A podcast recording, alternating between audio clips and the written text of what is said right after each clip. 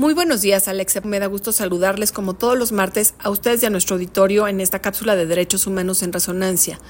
Es importante que revisemos juntos cuál es el papel que juegan las autoridades en la defensa de las personas que velan por la tierra, el territorio y el medio ambiente.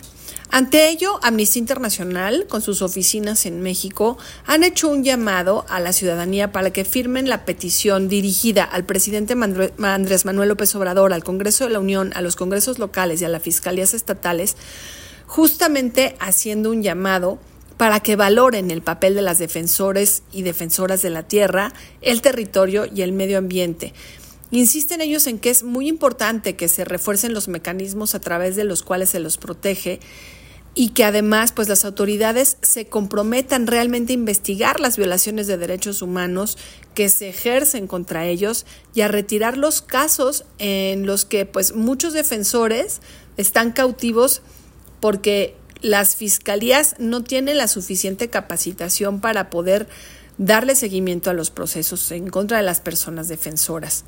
El caso en específico pues tiene que ver con que se pide primero que pues las leyes que se utilizan son muy vagas. Aquí el Congreso podría reforzar justamente las leyes porque normalmente lo que hacen es criminalizar la protesta. Ya lo hemos platicado muchas veces aquí, ¿no? Como a quienes están visibilizando una violación del derecho a la posesión de la tierra comunitaria en el caso de los defensores de la tierra y el territorio, pues se les criminaliza por protestar.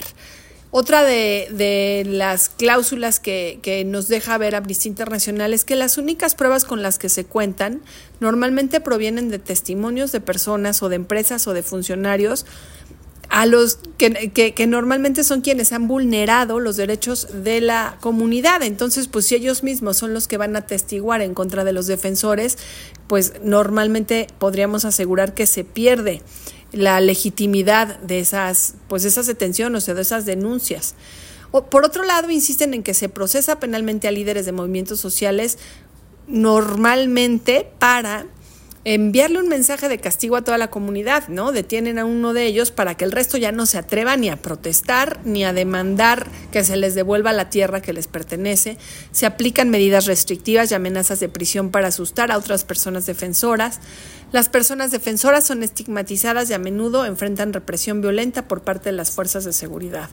Pues aquí cinco elementos que nos deja muy claro Amnistía Internacional con sus oficinas en México de cómo proceden estas violaciones de derechos humanos contra las y los defensores de la tierra, el territorio y el medio ambiente. Ya habíamos platicado de este tema, Alex y Paco, y creo que nunca está de más que revisemos qué está sucediendo en esta materia en nuestro país.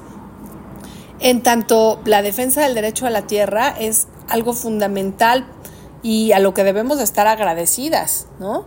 Si nos damos cuenta de cómo se ejerce normalmente persecución en nuestro país en contra de estos defensores y defensoras, nos daría escalofrío de saber que son ellos quien velan por, por el derecho de nuestro territorio y de sus comunidades y en realidad pues es un desafío que exige atención urgente y acción decidida, ¿no? Proteger a quienes luchan por la justicia es esencial para la construcción de una sociedad más justa y equitativa y aquí creo que el llamado es a todos, la solidaridad nacional e internacional debe ser una fuerza unificada que diga no a la persecución y sí a la defensa de los derechos humanos como plena pues como una eh, plena garantía y una piedra angular de la democracia y la dignidad humana.